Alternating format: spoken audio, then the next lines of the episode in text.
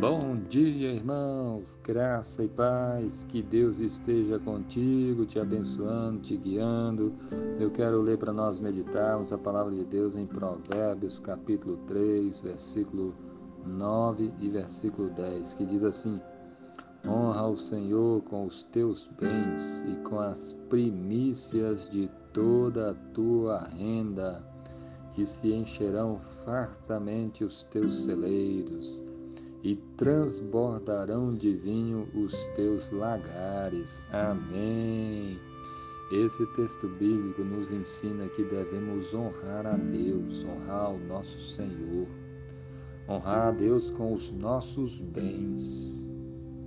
Os seus bens materiais devem ser usados para honrar a Deus.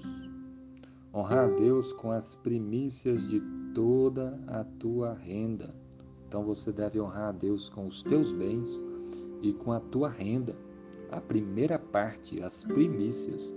Como é que nós fazemos isso? Nós honramos a Deus com os nossos bens quando nós usamos de uma maneira que agrada ao Senhor, quando nós usamos para a glória de Deus. Então, se você tem a sua casa, deve ser um lugar que, de adoração a Deus, deve ser usada para a glória do Senhor, o seu carro, pensa nos, nos, nos alimentos que você tem, nos recursos que você tem.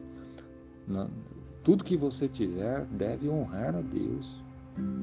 As primeira parte das tuas rendas, as primícias da tua renda, você recebe as, a sua renda. A primeira parte, honre a Deus. Traga o seu dízimo, a sua oferta. Honre a Deus primeira parte, não é se sobrar não, é a primeira parte.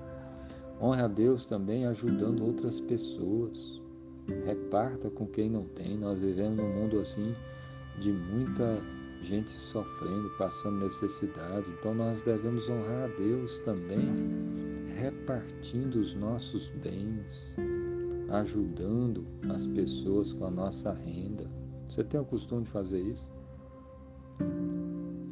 Numa época em que as pessoas são tão apegadas ao dinheiro, aos bens materiais, ao conforto, ao, são consumistas, idólatras, é, falar dessas coisas às vezes se torna difícil, porque como as pessoas estão tão apegadas a dinheiro, quando se fala de trazer o dízimo, trazer a oferta, de honrar a Deus com os bens, de você repartir com quem não tem nada, isso soa assim de uma forma tão desagradável que muitas pessoas não querem saber disso. Mas a continuação do texto, a palavra de Deus nos faz uma promessa extraordinária, porque aqui diz: E se encherão fartamente os teus celeiros. Deus promete se encher, encher-se, né? encher e de uma maneira farta os nossos celeiros e transbordarão de vinho os teus lagares. Que promessa maravilhosa! Honra a Deus, honra o Senhor com os teus bens, honra o Senhor com as primícias, a primeira parte da tua renda, de toda a tua renda. E você vai ver as promessas de Deus se cumprindo, né? Que maravilha! Se você ama a Jesus, Jesus que morreu naquela cruz, Jesus que pagou o preço da nossa salvação, se você amar Jesus, você vai querer honrar a Deus com tudo que você é, com tudo que você tem. Jesus morreu por nós e porque ele morreu, ressuscitou, toda a nossa vida deve servir a ele, inclusive os nossos bens, a nossa renda, o nosso dinheiro, tudo que tivermos deve ser para a glória de Deus. Que Deus abençoe a sua vida. Amém.